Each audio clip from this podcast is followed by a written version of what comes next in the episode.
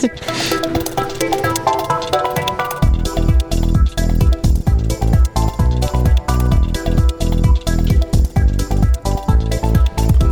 Vous écoutez Bangarang.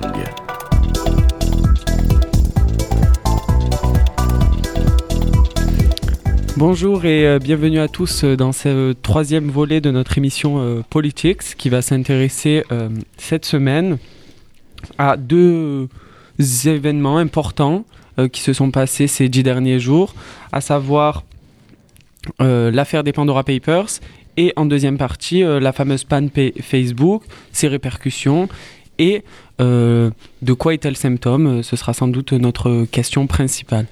Pour commencer, parlons des Pandora Papers. Je vais peut-être laisser Carla nous lancer le sujet à propos des Pandora Papers. Donc, Euh, donc les Pandora Papers, c'est une affaire qui a un rapport qui a été effectué par l'ICIJ, qui veut dire International Consortium of Investigate Journalists.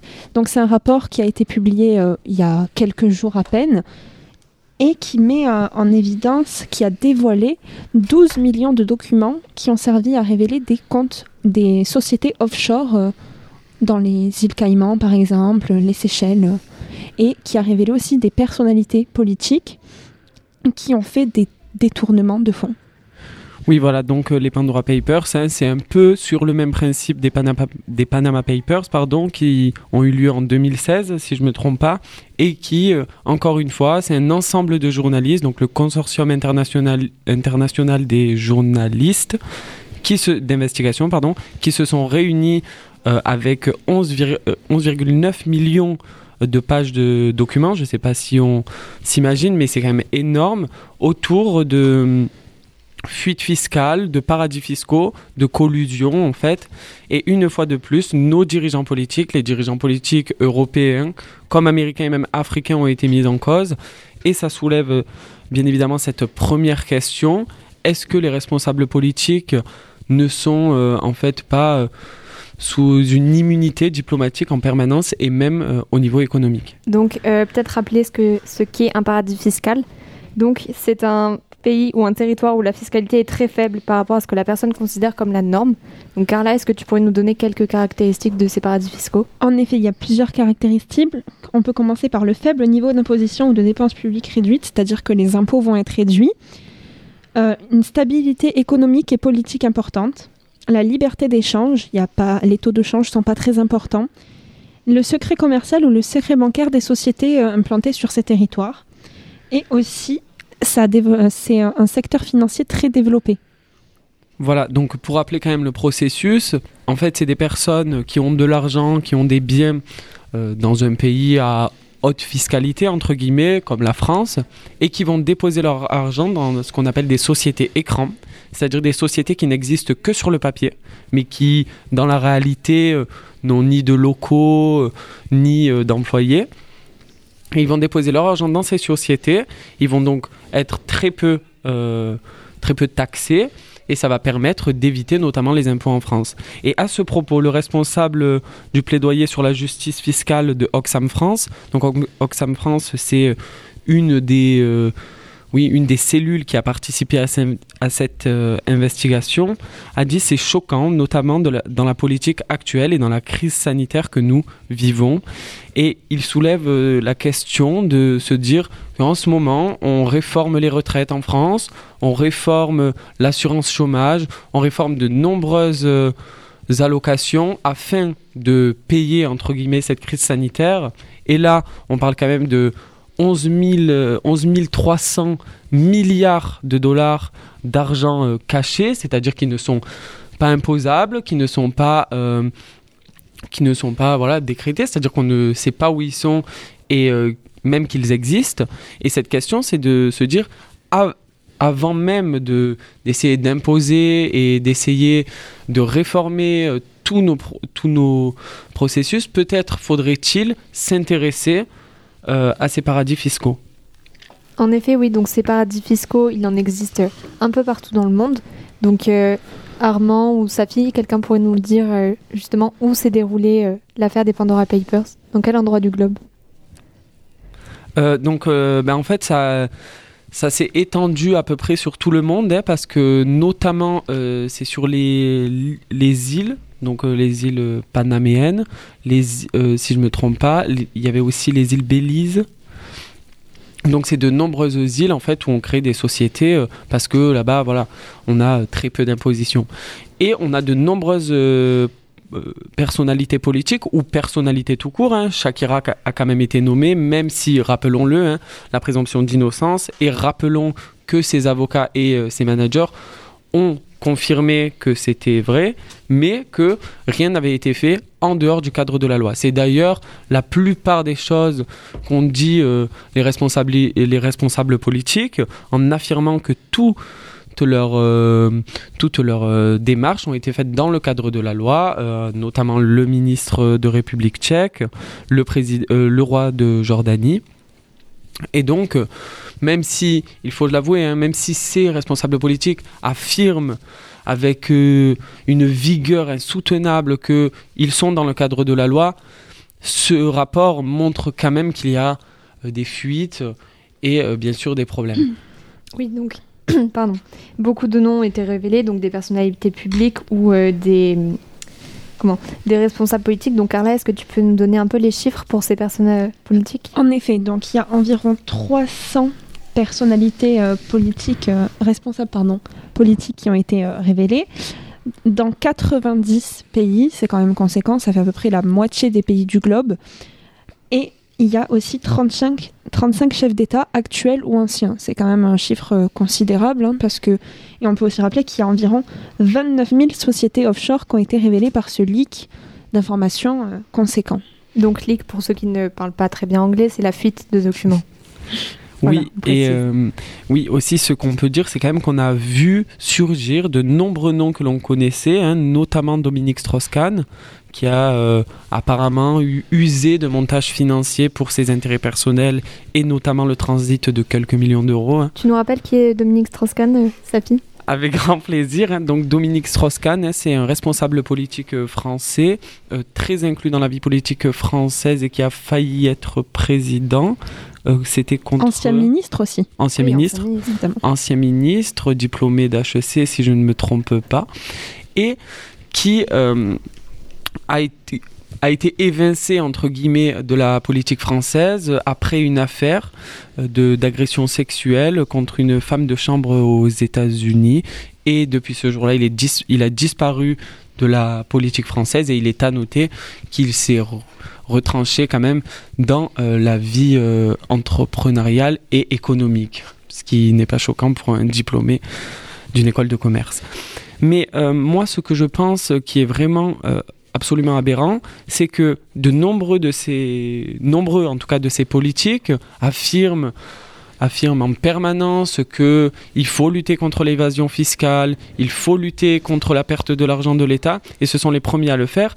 Et à ce propos, notamment Tony Blair, rappelons qui est Tony Blair, c'est l'ancien premier, un des anciens premiers ministres anglais qui, euh, voilà, a été nommé par ce ce rapport, rapport. et qui, merci, pardon, et qui il y a quelque temps quand même, il avait tenu euh, tout un voilà un consortium, une conférence où il disait voilà les dirigeants politiques doivent absolument euh, payer euh, des impôts, nous devons travailler sur ça, etc. J'ai presque envie de dire que c'est l'hôpital qui se fout de la charité. Ce serait un peu vulgaire, mais ça me paraît assez adéquat avec la situation. Et euh, une fois de plus, les Pandora Papers, d'ailleurs, nous ne l'avons pas nommé, hein, mais Pandora, euh, qui rappelle la boîte de Pandore. Et donc ici, en fait, euh, cette fuite d'informations que l'on a découvert et qui tout d'un coup fait tomber la plupart des grands politiques, des grands politiques mondiaux. Donc voilà, une fois de plus, Panama, Panama Papers ou Pandora Papers, la même, le même processus qui euh, s'opère et malgré et ce malgré les euh, lois internationales. Donc, pardon, Carla, je te Excuse-moi. donne la Ce qu'on peut rappeler aussi, c'est que le ministre, euh, excusez-moi, oui, le Parlement européen, le ministre, le commissaire européen de l'économie, Paolo Giantolini, a, a fait des nouvelles, pro- a dit que la Commission européenne allait faire des nouvelles propositions législatives pour lutter contre l'évasion fiscale. Il a déclaré ça mercredi, donc c'est quand même assez récent. Et on va voir euh, du coup ce que la Commission européenne va pouvoir faire euh, à ce sujet. Oui, mais bon, soyons quand même assez clairs. Notre but, je pense, c'est aussi d'éclairer euh, toutes les annonces, toutes les requêtes qui sont faites par les dirigeants. Et soyons très clairs, les politiques, les luttes, les lois qui sont mises en place contre l'évasion fiscale ne sont jamais mises en place. En 2010, on avait Nicolas Sarkozy qui nous a dit il faut travailler sur l'évasion fiscale. Nous sommes en 2021, je ne crois pas que l'on ait avancé. Et c'est d'ailleurs ce que ce rapport déplore.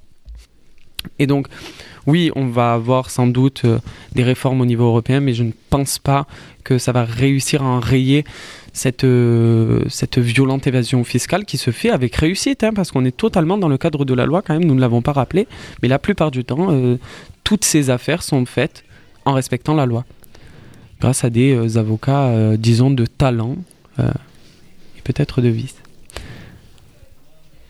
Donc, voilà, c'est quand même l'essentiel de cette histoire et c'est aussi euh, un moyen de mieux comprendre ce qui se passe parce qu'on en a beaucoup entendu parler, mais c'était très compliqué à comprendre parce qu'on avait de nombreux noms, de nombreux pays, de nombreux dirigeants, donc c'est assez compliqué. Et euh, ça résume assez, euh, assez bien, je trouve, l'idée principale. Donc maintenant, on va passer au deuxième événement politique de la semaine, et je dirais même le principal élément euh, de la semaine, c'est la panne de Facebook, dont Armand va nous expliquer ce qu'il s'est passé. Alors, euh, la panne, euh, on le sait tous, a eu lieu lundi 4 octobre, entre 18h et minuit et quelques. Et donc, on, ça peut paraître rien du tout parce que c'était pendant la nuit chez nous, mais c'est quand même une panne d'ampleur mondiale pour Facebook et ça a fait chuter le cours de l'action de Facebook de 5%. et donc, ça peut paraître pas grand chose, mais ça a coûté au total euh, au PDG 7 milliards de dollars à débourser pour les actionnaires, etc. Donc, euh, d'un point de vue financier, c'est pas un drame dans le sens que euh, l'entreprise peut se remettre de cette panne, mais ça a entraîné beaucoup de critiques vis-à-vis de Facebook et par extension d'Instagram, etc. par notamment Frances Hogan, qui est une ingénieure, enfin une ancienne ingénieure et une scientifique euh, de chez Facebook. Et donc, elle a divulgué euh, des dizaines de milliers de documents euh, dénonçant des certains conflits d'intérêts chez Facebook. Et donc, en fait, Facebook et toutes les applications qui le concernent gagnent de l'argent par la consommation des utilisateurs. Donc, plus les utilisateurs consomment, plus ils, ils, montent en bourse, etc. Et donc, elle prétend, euh, donc euh, Frances Hogan, qu'il euh, y a des conflits d'intérêts entre ce qui est bon pour l'utilisateur et bon pour l'entreprise, et que Facebook privilégie les bénéfices pour l'entreprise plutôt que le bienfait et le bien-être des utilisateurs sur ces, sur ces plateformes, notamment sur les questions de la haine, du harcèlement. Et donc, même si on sait qu'il y a des mesures qui sont prises, Facebook, selon elle, resterait assez euh, en retrait et éviterait de vraiment poursuivre la haine parce que cela ferait baisser euh, l'utilisation euh, quotidienne de ces réseaux sociaux. Oui, donc quand on dit Facebook, on entend bien Facebook, Instagram et WhatsApp. Et donc je crois que Mark Zuckerberg est passé devant le Congrès aux États-Unis justement pour se défendre sur ce sujet. En effet, il a énoncé sur son compte Twitter qu'il était désolé de la panne engendrée du coup par son entreprise car pour lui, ça a causé euh, des graves euh, conflits, comment puis dire, des, problèmes dans, d'autres entreprises, euh, du coup, liés à cette panne, parce que, rappelons-le, les entreprises peuvent utiliser Facebook, Instagram, WhatsApp pour travailler aussi. Donc c'est vrai que quelque part, ça a pu être un problème pour certaines entreprises. Oui, et d'ailleurs, c'est assez drôle hein, de voir que Mark Zuckerberg, pour se défendre de la panne de son entreprise, donc de Facebook, Instagram, WhatsApp, va se défendre sur une plateforme qui n'est pas la sienne, à savoir Twitter. Mais au-delà de ça, moi, ce que je, voilà, ce qu'on déplore, c'est que oui, il y a eu cette panne de Facebook. Euh, Mark Zuckerberg a sans doute perdu 7 milliards d'euros, ce qui à l'échelle de sa fortune n'est peut-être pas, énorme, voilà. Mais il y a des répercussions sur l'ensemble euh, des domaines d'activité, hein. euh, les entreprises, dans l'économie, dans l'industrie, qui sont énormes parce que quand Facebook s'arrête, je dirais presque que le monde s'arrête. Et c'est là la question qui est quand même étonnante, c'est de se dire qu'aujourd'hui, on vit dans une société hyper mondialisée, qui dépend absolument des réseaux sociaux. Donc si les réseaux sociaux s'arrêtent, la vie s'arrête. Et moi, euh, c'est donc cette question que je vous formulerai. Euh, est-on absolument dépendant, Noémie, des réseaux sociaux? Je pense que dans le monde où, euh, où nous vivons, oui, nous en sommes absolument dépendants. Comme l'a dit Carla, certaines entreprises se servent de ces réseaux pour travailler. Et après, je pense que d'un point de vue purement personnel, d'un point de vue purement personnel, on est dépendant. Puisque je ne pense pas que la majorité, euh, notamment des jeunes, puissent se passer de réseaux euh, pendant un certain temps. C'est pour ça que Bangarang n'a pas pu diffuser sur Insta euh, l'émi- des émissions donc mardi, lundi pardon. Mais vous pouvez bien sûr nous retrouver sur Instagram, Spotify, Apple Podcasts tous les jours. Et moi, quand même, je trouve ça presque triste d'arriver à dire que aujourd'hui on dépend euh, d'un écran et que aujourd'hui notre vie n'est voilà n'est que catégorisée, n'est que dirigée voilà par euh, un écran et par des réseaux sociaux et des relations euh, presque fictives. Mais aussi, euh, ce qui a été soulevé avec cette panne et qui est encore plus intéressant, c'est cette idée des données. Beaucoup de personnes se sont inquiétées, se sont dit, oula, on a une panne de 6 heures, qu'est-ce qu'on va faire de nos données? Est-ce qu'on va nous faire comme euh, avec Cambridge Analytica, c'est-à-dire que toutes nos données vont partir pour les intérêts de l'un ou pour les intérêts de l'autre?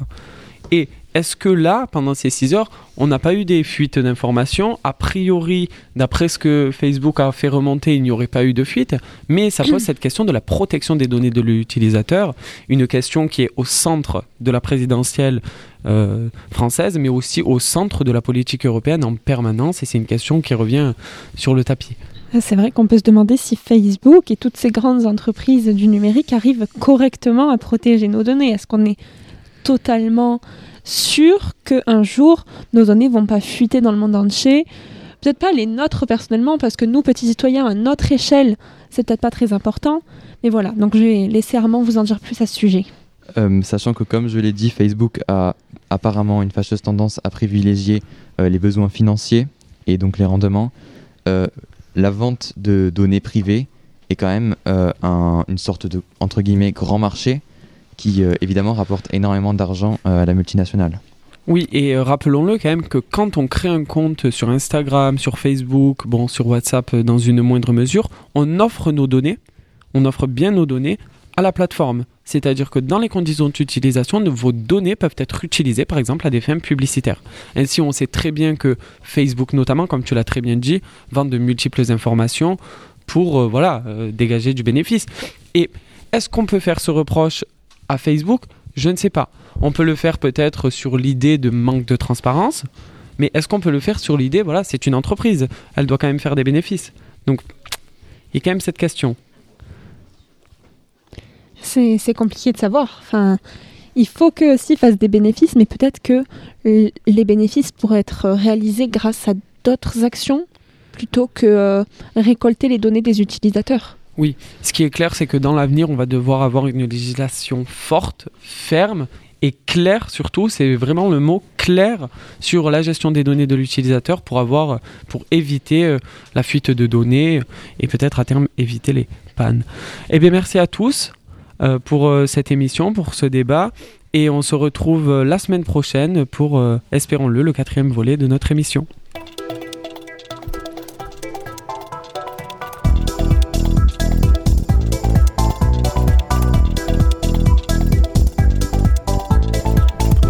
Vous écoutez Bangarang.